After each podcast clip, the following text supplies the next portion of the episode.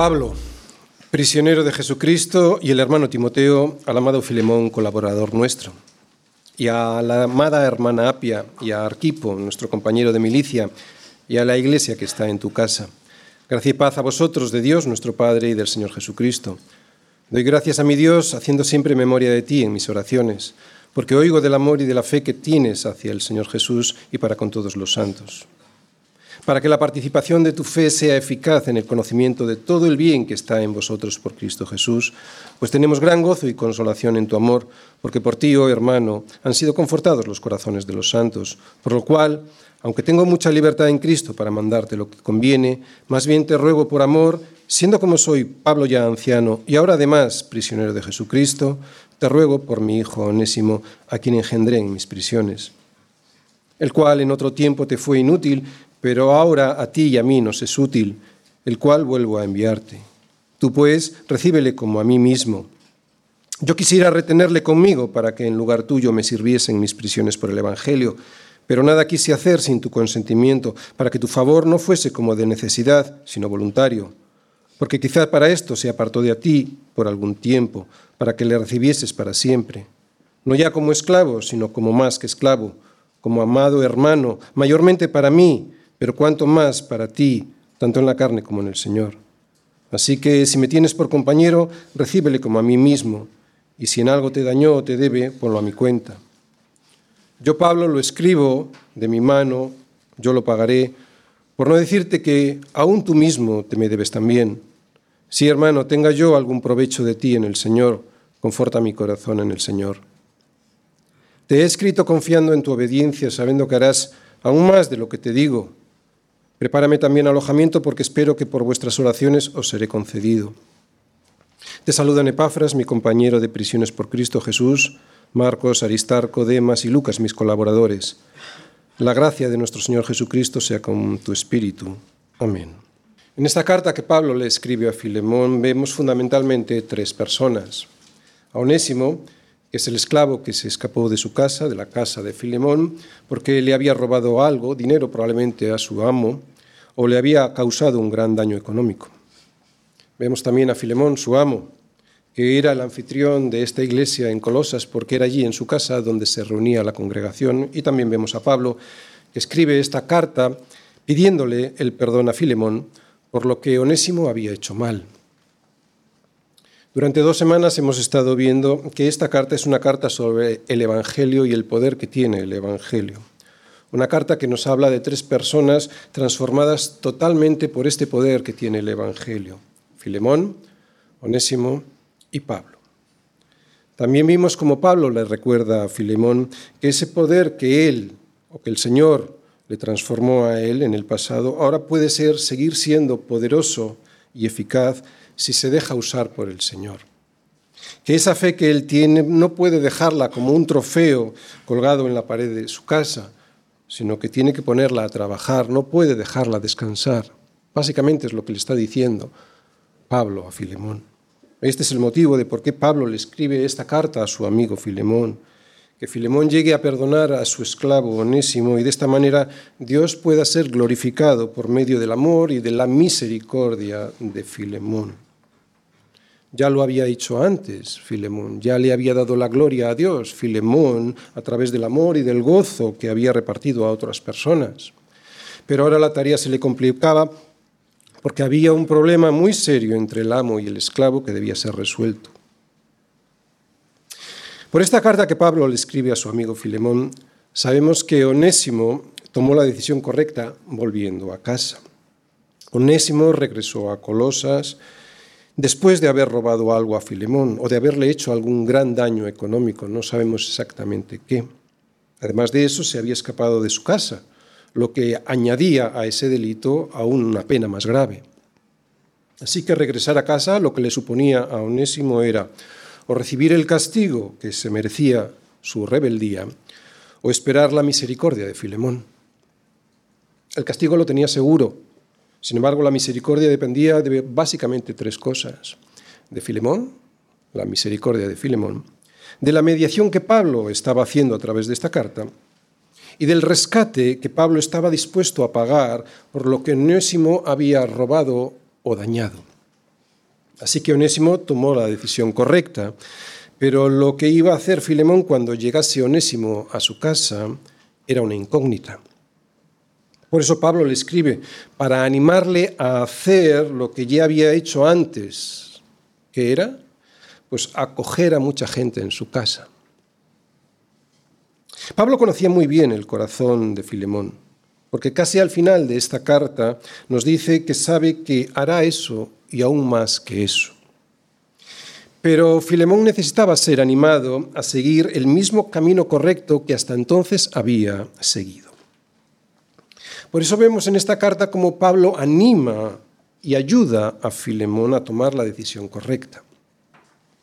Bien, el domingo pasado vimos cómo Pablo hace esta labor de ayuda. Vimos a Pablo mostrando la soberanía de Dios en su vida, en la primera parte del versículo 1. Vimos también a Pablo haciendo partícipe de la solución que tenía que tomar Filemón, pero haciendo partícipes a su familia y a la iglesia versículo 1, segunda parte, y también el versículo 2, vimos a Pablo mostrando cuál es la necesidad que tenía Filemón y su iglesia para poder solucionar este problema de la manera correcta. Esto lo veíamos en el versículo 3. Vimos también a Pablo orando por la vida de Filemón, y esto lo veíamos en los versículos del 4 al 5, y también vimos a Pablo orando para preparar el corazón de Filemón ante la petición que le va a hacer. Y esto lo veíamos en el versículo del 6 al 7. Y aquí lo dejamos el domingo pasado, cuando Pablo le recuerda a Filemón que en ocasiones anteriores los corazones de los santos ya habían sido consolados por él. ¿Lo recordamos? Vamos a ello. Oración para preparar el corazón de Filemón, versículos del 6 al 7. Ora así Filemón y además se lo escribe a Pablo, para que la participación, ¿recordáis esta palabra coinonía? Significa comunión, para que la participación de tu fe sea eficaz en el conocimiento de todo el bien que está en vosotros por Cristo Jesús, pues tenemos gran gozo y consolación en tu amor, porque por ti, oh hermano, han sido confortados los corazones de los santos. Muy bien, Pablo conoce a Filemón. Pablo conoce a Filemón y sabe que muchos de los santos habían sido consolados por él en el pasado. Sin embargo, ora para que pueda seguir así. Ora y le escribe, para que pueda seguir así, para animarle porque claro, sabe que no es lo mismo amar a los hermanos que no nos han hecho nada que amar a quien nos ha hecho daño, sobre todo si nos ha hecho mucho daño. Por eso Pablo ora por Filemón y le recuerda que ya había hecho lo que ya Filemón había hecho en el pasado, que confortaba los corazones de los santos. Y se lo recuerda para preparar su corazón, para que su corazón esté preparado con lo que va a tener que luchar cuando tenga que decidir si perdona o no a Onésimo. ¿Os dais cuenta? Está preparando el corazón de Filemón. Está recordándole lo que hasta entonces había hecho en el pasado. ¿no? Ora para que su fe, que se manifiesta, una de las manifestaciones de la fe es la manifestación de la comunión unos con otros. Ora para que esa fe que se manifiesta en la comunión con todos los hermanos, vuelva a ser eficaz.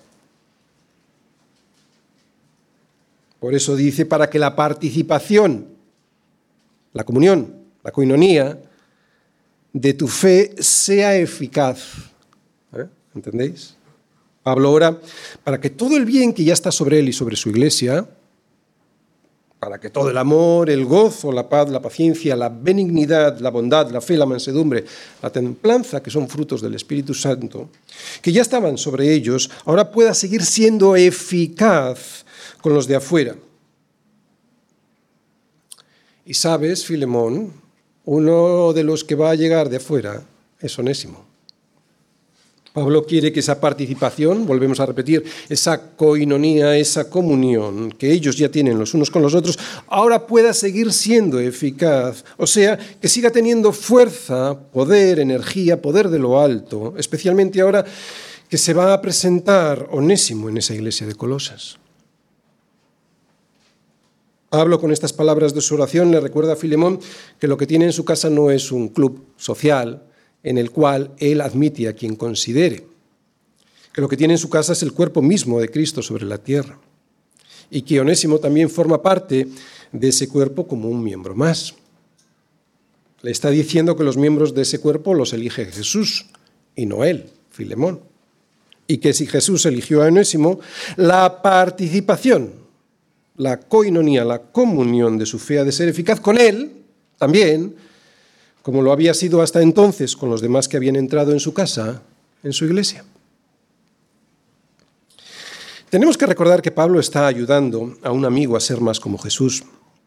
Le está diciendo que esa fe que ya está en él y en toda su iglesia tiene que seguir teniendo fuerza, que tiene que seguir siendo poderosa, que tiene que seguir teniendo energía, que ha de seguir siendo eficaz, otra vez la palabra, y ahora con Onésimo, porque si no de poco vale. Por eso le anima. Le anima a que pueda soportar a Onésimo a llevar su carga. Le anima a perdonarle si tuviera alguna queja contra él. Filemón, de la manera que Cristo te perdonó, así también debes hacerlo tú. Por eso le recuerda lo que su fe ya había producido hasta entonces. Versículo 7. Pues tenemos gran gozo y consolación en tu amor, porque por ti, oh hermano, han sido confortados los corazones de los santos. Y esto, os recuerdo, es el versículo 7, lo pide justo antes de hacer la petición, o lo dice justo antes de hacer la petición de perdón para Onésimo. Bien, todo esto ya lo predicamos el domingo anterior, pero antes de ver cómo Pablo le ruega expresamente a Filemón que perdone a Onésimo, quiero abundar, quiero observar el versículo 7, porque es ahí donde Pablo le ayuda, le anima a tomar la decisión correcta delante del Señor. Y es ahí, yo creo, en donde podemos aprender hoy algo más. Pablo le ayuda, le anima a tomar la decisión correcta con una sola frase, pero muy contundente. Él le recuerda cómo ha sido de eficaz su fe anteriormente. Pablo le dice, Filemón, todos aquí en Roma tenemos gran gozo y consolación en tu amor, porque por ti, oh hermano, han sido confortados los corazones de los santos. Filemón, Así ha actuado el poder de Dios a través de tu fe en Cristo. Filemón, tu fe ha sido así de eficaz porque has puesto la mira en las cosas de arriba y no en las de la tierra. Y es aquí donde podemos aprender la primera lección práctica de la predicación de hoy. Que la fe que tenemos en Jesús no nos fue dada solo para que pudiésemos ser salvos y ya está, sino para que pueda tener un efecto en los demás. La fe es un regalo de Dios para que podamos ser salvos, como está escrito, mas el justo por la fe vivirá. Pero esta fe puesta en Cristo y su obra redentora en la cruz produce otras cosas además de nuestra salvación. Y lo primero que nos muestra Pablo de esta fe que salva es que Filemón, al poner sus ojos en Cristo Jesús, ha podido confortar refrescar el corazón de los santos que han estado llegando hasta su casa.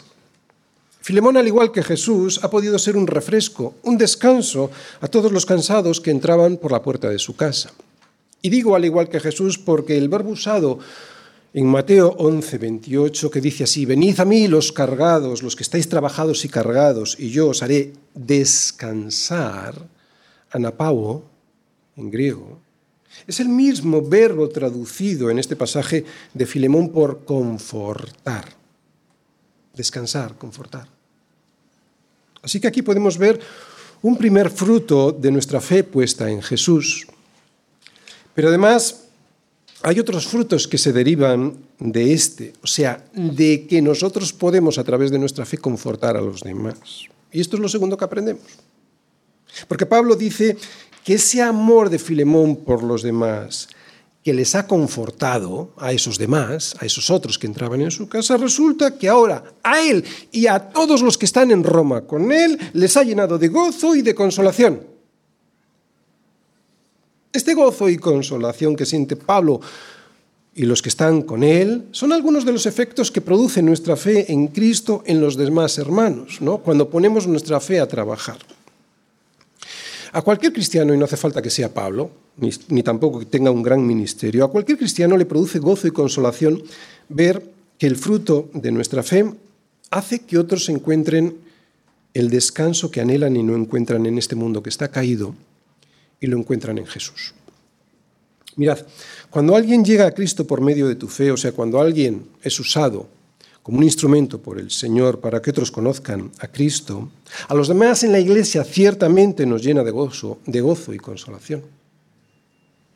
Sí, el gozo se entiende muy bien y la, consolación también la podemos entender muy bien. Fijaros, el gozo se entiende muy bien porque esa persona a la que has llevado a los pies de Cristo es alguien que ha salido de muerte a vida y además pues tenemos otro hermano con el que poder tener comunión en la iglesia y eso produce gozo. Y la consolación también la podemos entender muy bien porque el ministerio de la reconciliación con Dios que nos ha sido dado a todos, o sea, presentar a Jesús a los demás para que se reconcilien con Dios, eso nos va a causar problemas en este mundo. Predicar el Evangelio, el Evangelio de verdad causa problemas. Por eso necesitamos ser consolados por el Señor con nuevos hermanos en la fe. Y este consuelo del que habla Pablo se ve todavía más claro en él porque lo estaba realmente pasando mal en la prisión en Roma, por predicar el Evangelio. ¿Entendéis? Este gozo y la consolación de Pablo por Filemón, por la fe que producía Filemón, ¿entendéis? Así que la aplicación práctica que sacamos de estas palabras de Pablo es que debemos estar agradecidos al Señor por todo lo que hemos recibido y este ya es el versículo anterior, por el conocimiento del todo el bien que está en nosotros por Cristo Jesús.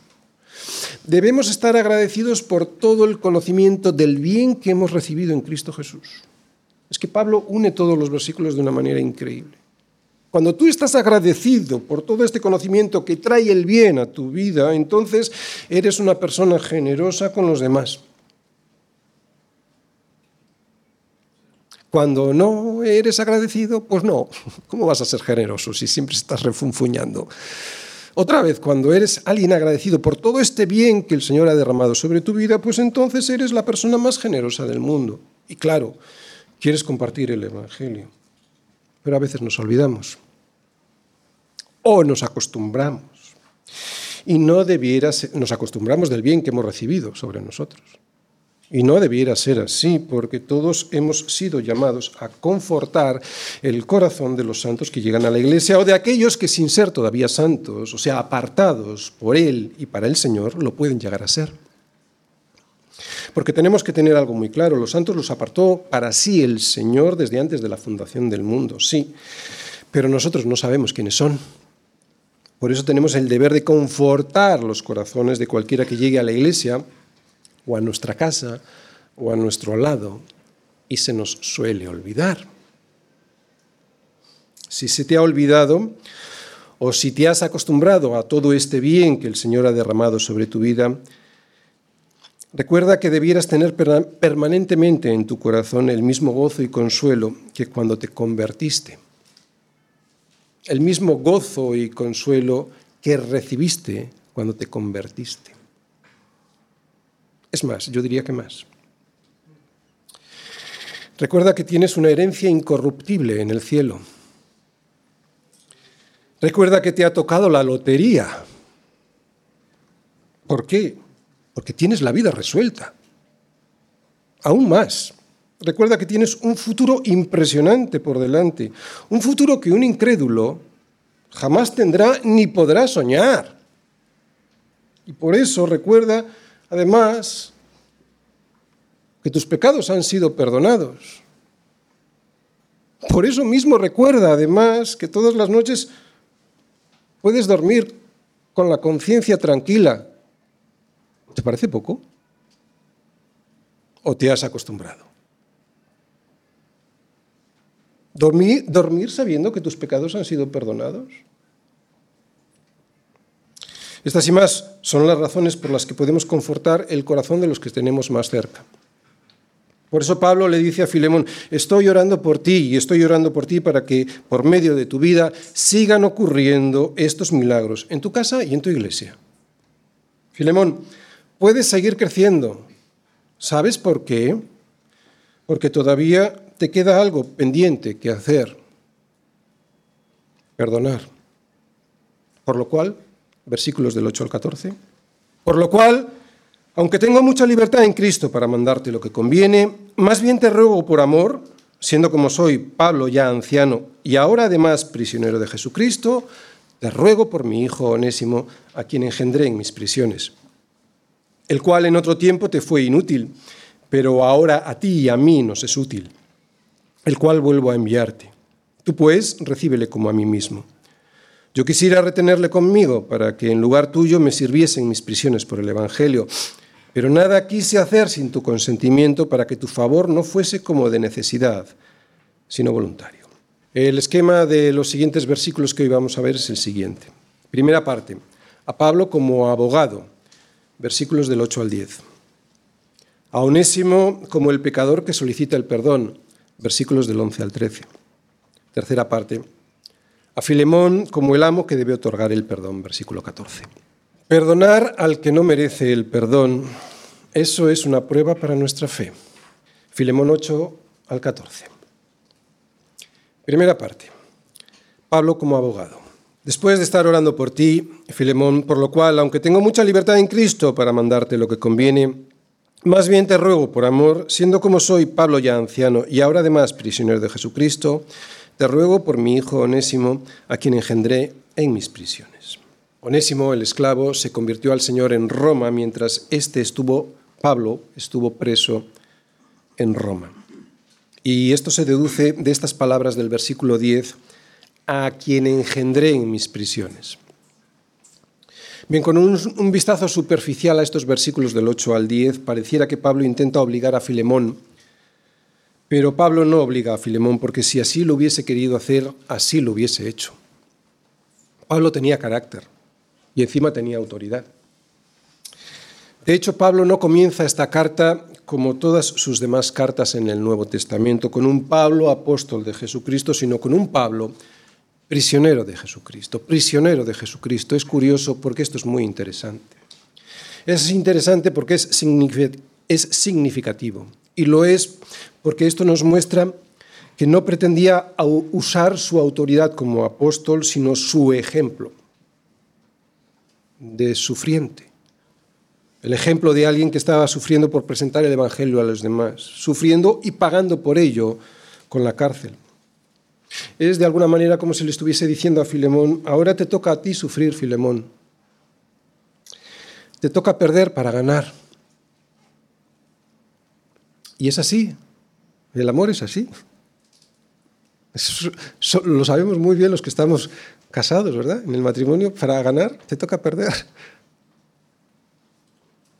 Pablo es un abogado que ruega por su defendido. Pero hay algo muy interesante en esta forma de presentarse, porque si Pablo hubiese escrito esta carta como un apóstol, si con la autoridad de apóstol que él tenía le hubiese exigido a Filemón el perdón para Onésimo, entonces Filemón hubiese perdido por el camino uno de los propósitos que tenía preparado Pablo para él. Uno de los propósitos es evidente, se ve muy claro en esta carta, es el perdón, el perdón para Onésimo. Pero otro de, esos propósitos lo descubriremos más tarde en el versículo 14, cuando veamos a Filemón como el amo que debe otorgar el perdón. El propósito principal lo sabemos, solicitar el perdón, pero hay un propósito oculto que no era para Onésimo, era para Filemón, lo veremos. Pero de momento nos quedamos aquí y es que Pablo le ruega el perdón de Onésimo y le dice que para ello tenga en cuenta su sufrimiento en la prisión y su edad avanzada, pero sobre todo le pide que lo haga por amor. No porque se lo merezca Onésimo. Pablo le pide que le perdone con el mismo amor ágape el Señor con el que el Señor perdonó a Filemón, un perdón que él tampoco merecía, Filemón, cuando se convirtió. Pero es que además, como he dicho antes, lo que pretendía Pablo al tocar el corazón de Filemón, no era tanto manipularle, era asegurarse de que Filemón tuviese un premio en los cielos. Como ya os he dicho antes, este propósito que pretende Pablo con Filemón lo veremos después en el versículo 14. Como digo, Pablo no manipula, porque si quisiera hacerlo lo hubiese hecho. Lo que pretende Pablo al tocar el corazón de Filemón es asegurarse de que Filemón toma la decisión correcta y de que además lo hace por sí mismo, sin ser obligado por la autoridad de un apóstol. De todo esto podemos aprender mucho, porque estamos y sabemos que nosotros no podemos tomar las decisiones basados en una obligación religiosa, ¿entendéis? Tiene que ser a través de un corazón transformado. tiene que ser muriendo a nosotros mismos. ¿Entendéis por dónde va Pablo? Porque si no, no vale de nada. Es más, no lo podremos soportar en el tiempo, sostener en el tiempo esa decisión. Una cosa, no era muy seguro, no era muy probable que Filemón perdonase a Onésimo, así sin más, sin ser animado a ello y por los motivos correctos. Por eso Pablo le anima escribiendo esta carta. Y no es seguro que Filemón hubiese perdonado a Onésimo sin esta carta, porque es muy difícil perdonar a alguien que nos ha robado algo con mucho valor o nos ha hecho un daño irresoluble, o sea que no puede volvernoslo a pagar. Alguien que además se ha escapado de la ciudad para que no le podamos reclamar nada de lo que nos ha robado. Es muy difícil perdonar a alguien así. Yo creo que este es el motivo oculto por el cual Pablo escribe esta carta. Y este motivo es que Filemón necesitaba ser animado para que pudiese perdonar a Onésimo de corazón y no por obligación religiosa. Es una carta dirigida a Filemón, sin duda. Pero al ser una carta que está en el canon del Nuevo Testamento, también es una carta dirigida a todos nosotros desde la eternidad para que podamos perdonar a los demás con el corazón y con los motivos correctos. O sea, por amor ágape, que no es el amor que el mundo conoce, porque es un amor que viene del cielo. Ya sabéis que en griego hay varias palabras para definir el amor. Uno es ágape. Este amor no lo tenemos nosotros. Y por eso, porque viene del cielo, para saber cómo es y de qué va este amor, tenemos que ir a 1 Corintios 13. Lo que pasa es que hay una pega para poder entender lo que ahí dice. Y esta pega consiste en que hay que leerlo con una mente y con un corazón limpiados por la palabra y el Espíritu Santo. Si no, será imposible entender la profundidad de lo que es y en qué consiste este amor que viene del cielo.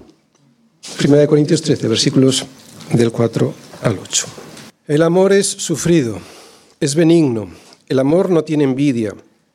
El amor no es jactancioso, no se envanece, no hace nada indebido, no busca lo suyo, no se irrita, no guarda rencor, no se goza de la injusticia, mas se goza de la verdad.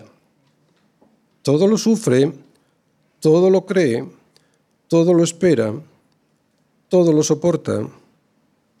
El amor nunca deja de ser.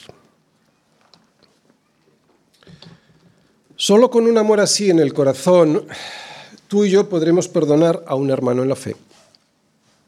Solo con, con un amor así en el corazón se puede perdonar de la manera que Cristo nos perdonó, sin condiciones previas, sin esperar nada a cambio. Y aunque hay que amar a los que nos ofenden, aunque no nos pidan perdón, Pablo no está hablando de eso ahora. Pablo lo que nos está mostrando en esta carta es el perdón que se le debe a un hermano que ha venido arrepentido. Lo que Pablo nos está mostrando en esta carta no es el perdón a los de afuera, sino el amor y el perdón en la iglesia. Y también nos está mostrando que a veces necesitamos a un hermano como Pablo para ayudarnos a hacer lo que tenemos que hacer y así restaurar lo que se rompió. Volvemos a leer estos versículos y ahora lo entendemos mejor, versículos del 8 al 10.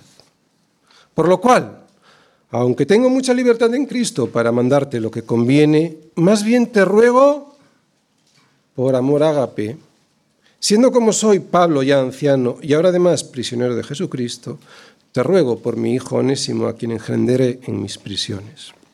Con estas palabras, Pablo introduce su petición a Filemón para que perdone a Onésimo.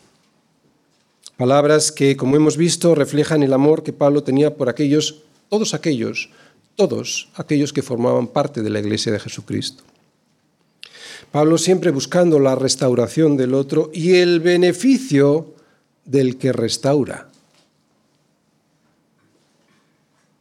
Esto aparecerá más claramente, como os he dicho antes, en el versículo 14, cuando veamos a Filemón como el amo que debe otorgar el perdón.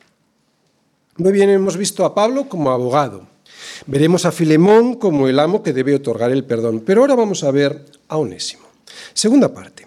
Onésimo como el pecador que solicita el perdón, el cual en otro tiempo te fue inútil, pero ahora a ti y a mí nos es útil, el cual vuelvo a enviarte. Tú, pues, recíbele como a mí mismo. Yo quisiera retenerle conmigo para que en lugar tuyo me sirviese en mis prisiones por el Evangelio. Bien, vemos que el onésimo que Pablo le devuelve a Filemón era un onésimo muy diferente a aquel que le había robado y que luego se escapó de Colosas a Roma. Es lo primero que dice de él, el cual en otro tiempo te fue inútil, pero ahora a ti y a mí nos es útil. Onésimo había sido un esclavo, un esclavo inútil, pero se convirtió en uno útil, alguien que mientras estuvo en Roma se encargó de cuidar a Pablo en la prisión. Fijaros, el arrepentimiento de Onésimo queriendo volver a casa y este servicio fiel a la iglesia a través de Pablo sirvieron o convencieron a Pablo de que ahí había una verdadera conversión. Y es algo que podemos también nosotros ahora aprender o reafirmar. Creo que es algo que nosotros podemos usar como un termómetro para saber hasta qué punto nuestra conversión es real o no. Arrepentimiento y servicio. Primero, si hemos estado dispuestos a volver a casa a ser juzgados por el Padre, llevando una carta de Cristo en nuestra mano en la que Él solicita el perdón, pero porque reconocemos nuestra condición. Arrepentimiento. Y servicio. Si el servicio que hacemos al Señor es algo que se puede concretar, si es algo que se puede ver de alguna manera. Y no estoy diciendo tanto que lo tengamos que ver los demás, porque el servicio a la iglesia es algo fundamentalmente entre el Señor y yo. Pero es cierto que el servicio al Señor siempre se vea, aunque no sea su función la de verse. Darle a Filemón estas noticias sobre Onésimo, o sea, que se había arrepentido y que estaba sirviendo a Pablo, seguro que le haría a Filemón su corazón alegrarse. Era justo y necesario que Filemón lo supiera para que pudiera tener comunión con él y perdonarle. Como ya hemos dicho, para poder tener comunión de verdad en la iglesia, para poder ser parte de la iglesia, para ser aceptado como un miembro del cuerpo de Cristo, no se trata de perdonar a aquel que no ha pedido perdón, ni regresa a casa reconociendo que no hay motivos en él para ser perdonado. Todo lo contrario. Onésimo dio prueba de su conversión con el servicio que hizo a la iglesia al servir a Pablo y dio prueba de su arrepentimiento, de que su arrepentimiento era genuino, al atreverse a volver a casa a pedir perdón, arriesgándose a no ser perdonado porque sabía que no había nada en él que acreditaba que era justo.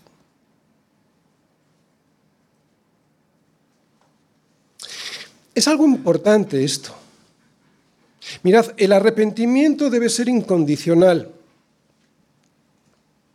Si alguien se arrepiente porque cree que Dios le va a dar algo, por muy piadoso que sea ese algo, entonces no hay un arrepentimiento genuino. Y eso pasa mucho en la iglesia. Que alguien llega con una necesidad, pero no ve más allá de esa su necesidad. Y muchas veces no ve más allá de esa su necesidad porque quien le predica no le muestra más allá de esa su necesidad. Entiéndase aquí la teología de la prosperidad que solo hace hincapié en el hombre y en sus necesidades, dejando a Cristo apartado del escenario como si fuese un simple sirviente que siempre está dispuesto a satisfacer mis necesidades. Faltaría más porque yo lo valgo.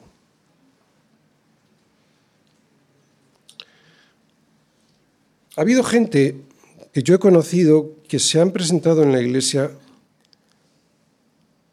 queriendo restaurar su matrimonio, que su mujer volviese o que su marido volviese con él. E, e, ¿Es una petición piadosa? Claro. Pero si basas tu arrepentimiento en eso, pues no. No es tu necesidad, por muy piadosa que sea. Es la necesidad de reconocer quién eres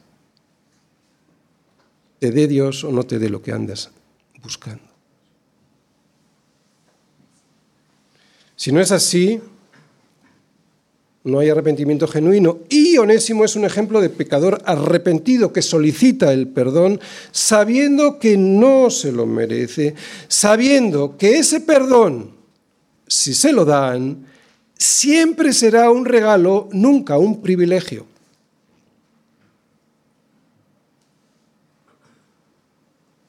Porque yo lo valgo. Y llegar a esta conclusión Llegar a esta conclusión solo es posible si somos capaces de reconocer lo que la Biblia dice de todos los onésimos que hay sobre este mundo, que somos todos. Que le hemos fallado a Dios por no cumplir con nuestro propósito y que habiendo sido creados para serle útiles, resulta que nos escapamos de su presencia habiéndole robado previamente toda su gloria. Porque cualquiera que no reconoce a Dios como Dios, lo que hace es convertirse él en su propio Dios. Y eso es robarle a Dios. Y es que hay que tener algo muy claro en estos versículos. Que Pablo diga que Onésimo antes era un inútil y ahora diga que es alguien útil, no se está refiriendo al valor económico del trabajo que Onésimo hacía para Filemón.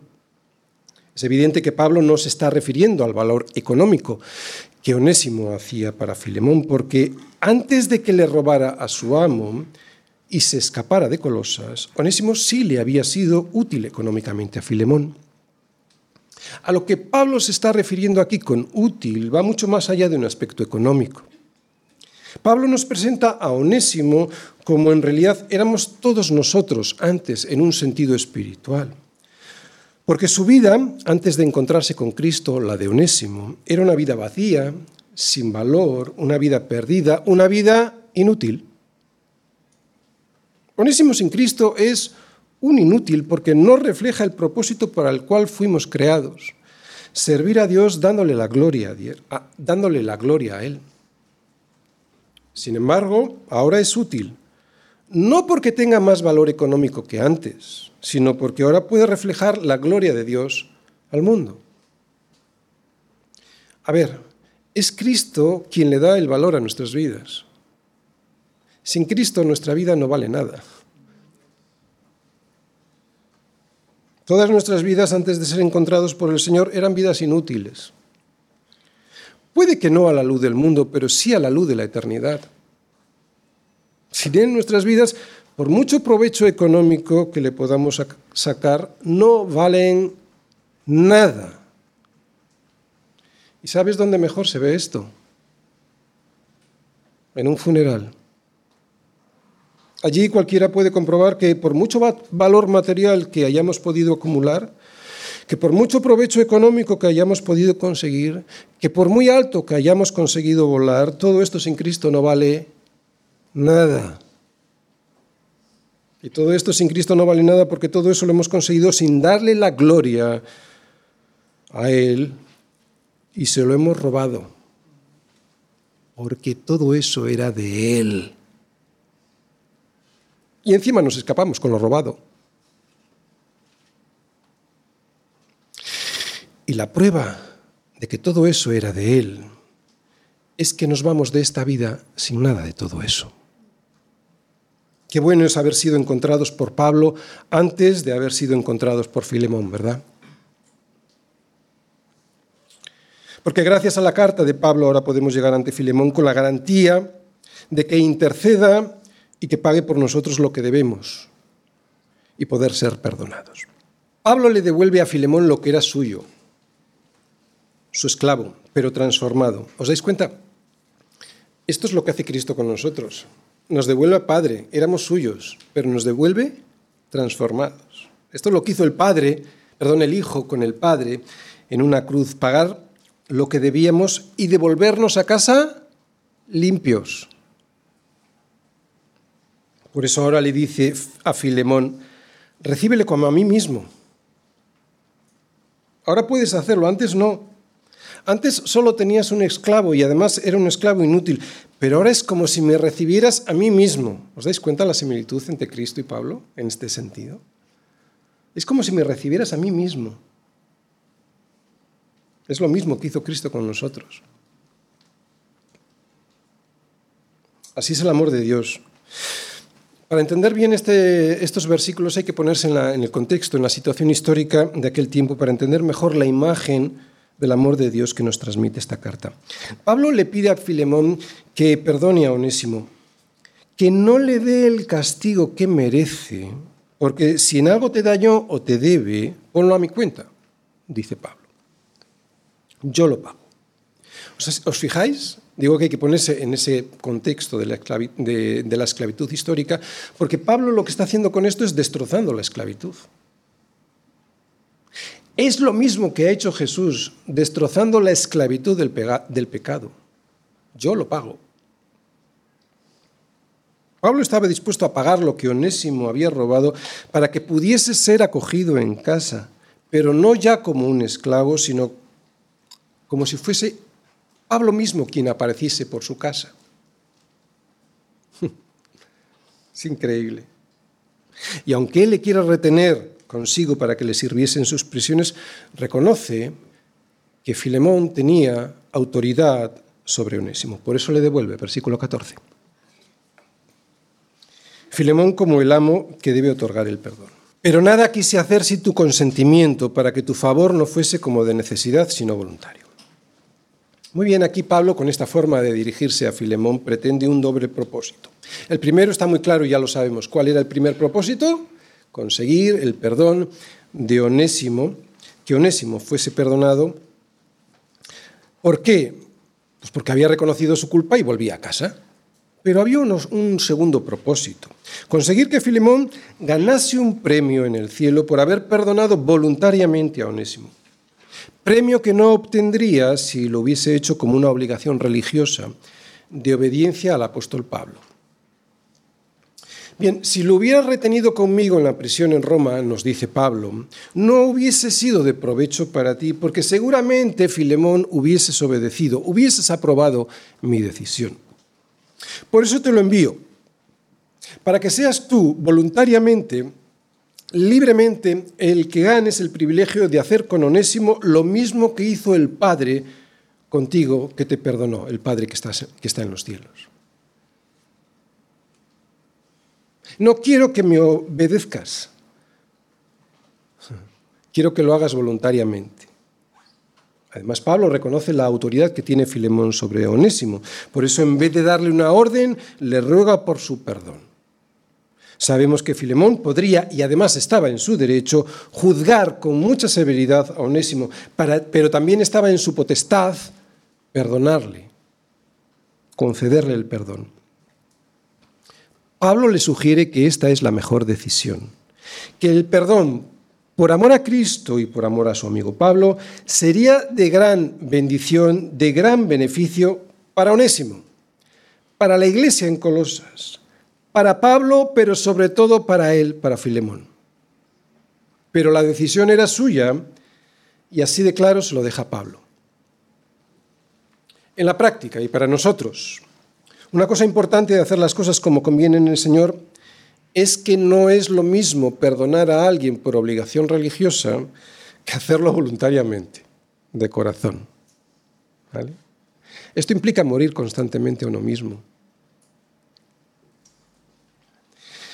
Y no es lo mismo primero porque hacer las cosas por rito u obligación no produce ningún rédito en los cielos, y segundo porque los vínculos que se establecen después de perdonar a alguien de esta manera, son mucho más fuertes si el perdón es voluntario que si se hace como una obligación de tengo que hacerlo porque la Biblia me dice que tengo que hacerlo. Y esto es lo que probablemente Pablo también pretendía, que las relaciones que en el futuro iban a tener Filemón y Onésimo llegaran a ser más fuertes si el perdón que estaba pidiendo era concedido voluntariamente. ¿Entendéis? No iban a ser las mismas relaciones entre Filemón y Onésimo si él hubiese perdonado obligatoriamente a, Onésimo. Además, y volviendo al versículo 7 que vimos en la introducción de esta predicación, si Filemón lo hacía así, voluntariamente, Pablo y todos los que estaban con él en Roma tendrían, recordáis, gran gozo y consolación en su amor, porque por ti, oh hermano Filemón, podríamos poner aquí, porque por ti han sido confortados en este caso, confortado el corazón de Onésimo. Si lo haces así voluntariamente, aquí vamos a sentir gran gozo y consolación. Gozo y consolación son regalos que el Señor otorga a su iglesia cuando voluntariamente nos reconciliamos los unos con los otros. Así que podemos comprobar cómo esta carta tiene el propósito de conseguir que Filemón haga bien las cosas y al mismo tiempo que el beneficio sea para toda la iglesia. No solo para Onésimo, no solo para Filemón. Habría gran, gran gozo y consolación para todos. Termino. Perdonar al que no merece el perdón, sin duda siempre será una prueba para nuestra fe. Nadie lo esconde. Yo no lo hago. Ni siquiera Pablo lo hace. Porque en esta carta queda patente esa dificultad. Mirad, si Pablo pensase que perdonar sería fácil, y sabiendo del amor y de la fe que Filemón tenía hacia el Señor y hacia todos los santos, entonces ¿para qué le iba a escribir a Filemón en los términos en los que lo hace? Esto a mí me anima, porque ya no me veo como un bicho tan raro. Pablo no le dice a Filemón que no sería salvo si sentía esta lucha para perdonar a Onésimo. Las pruebas que Dios le pone a nuestra fe no son para tumbarla, son para fortalecerla. Y saber esto me anima, porque claro, yo también tengo esas luchas. Debo saber que perdonar a mi hermano significa un gran esfuerzo, sobre todo si me ha hecho algo grave. Pero este esfuerzo nunca ha de ser en la carne. Este esfuerzo debe ser hecho en el espíritu, nunca en la carne como una obligación religiosa. Como digo, debe ser un esfuerzo en el espíritu. Y es que morir a mí mismo y a mi orgullo siempre es un esfuerzo, en el espíritu, claro. Fijaros, cuando Jesús me dice, si alguno quiere venir en pos de mí, niéguese a sí mismo, tome su cruz cada día y sígame. Lo que me está diciendo es que tengo que morir cada día en esa cruz a mí mismo, a mi orgullo. Y eso solo es posible hacerlo en el espíritu, no en la carne. ¿Entendéis? Cualquiera que lee estas palabras del Señor no está pensando en crucificar su cuerpo para seguir al Señor. Eso sería que ascetismo. En el pasado muchos lo han hecho. Pero es ridículo, esto no es lo que dice el Señor. Lo que se entiende o se debiera entender es que cualquier cristiano debe crucificar su viejo yo todos los días para seguir a Jesús y de esa manera poder tener su mismo carácter. Evidentemente no es en la carne, es en el espíritu. Este carácter es el que hará que podamos perdonar de la manera que Cristo nos perdonó. No hay otra forma. Por eso el problema del perdón para poder tener comunión, otra vez, por eso el problema del perdón para poder tener comunión, que es de lo que habla esta carta de Pablo, comunión en la iglesia, es un problema doble. Es un problema para Onésimo, pero también es un problema para Filemón. Para Filemón porque uno debe ponerse en el lugar del Padre para perdonar y hacerlo en el mismo, con el mismo amor que Él nos ha regalado previamente a nosotros a través de la muerte de su Hijo en la cruz. Y yo no creo que sea nada fácil para un padre entregar a su hijo para morir por algo de lo que no tiene culpa. Pues en ese lugar tenemos que estar nosotros a veces al perdonar. Y un problema para Onésimo porque tenía que arrepentirse de su pecado y volver a casa para someterse al juicio de Filemón Así que los dos tenían un problema que debía resolverse en Cristo. Pero previamente debían asomarse al abismo de su corazón. Es peligroso asomarse al interior de nuestro corazón porque todos sabemos, o al menos, o al menos intuimos, que lo que vamos a ver allí es un abismo muy negro que no nos va a gustar. Pero es necesario hacerlo. El diablo lleva diciéndonos desde el principio que nos libraremos del mal si miramos para otro lado. Pero eso es anestesiar nuestra conciencia. Por eso hay que mirar dentro de ese corazón. Hay que mirar allí para conocer y reconocer nuestra culpa. Por eso solo Cristo sobre una cruz nos trae el único mensaje posible sobre para vencer el mal. Morir a nosotros mismos junto a Él en esa cruz.